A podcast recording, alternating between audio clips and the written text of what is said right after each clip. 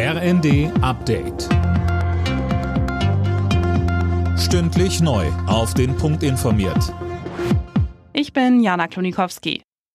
Russland drosselt seine Gaslieferungen nach Deutschland noch einmal. Von heute an sollen nur noch maximal 67 Millionen Kubikmeter Gas am Tag durch die Pipeline Nord Stream 1 gepumpt werden.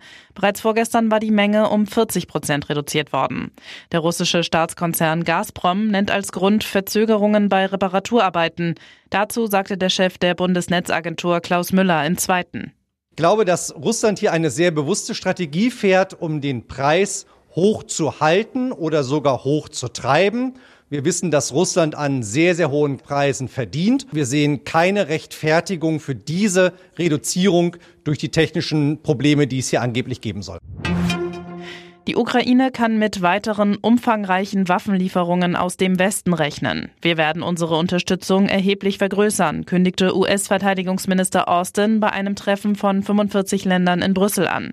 Auch Großbritannien und Deutschland wollen Raketenwerfer liefern, Deutschland nun aber nur drei statt wie bisher geplant vier. Dazu sagte Bundesverteidigungsministerin Lambrecht. Ich bin damit mit dieser Abgabe an die Grenze gegangen, was ich leisten kann, um nicht zu gefährden, dass wir die Landes- und Bündnisverteidigung als Bundeswehr nicht mehr gewährleisten können.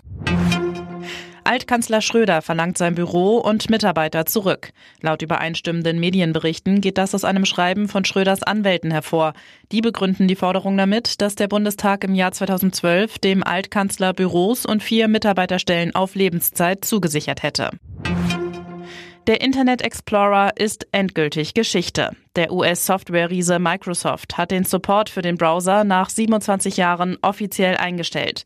War der Explorer vor 20 Jahren noch Marktführer, galt er zuletzt als langsam und problemanfällig. Alle Nachrichten auf rnd.de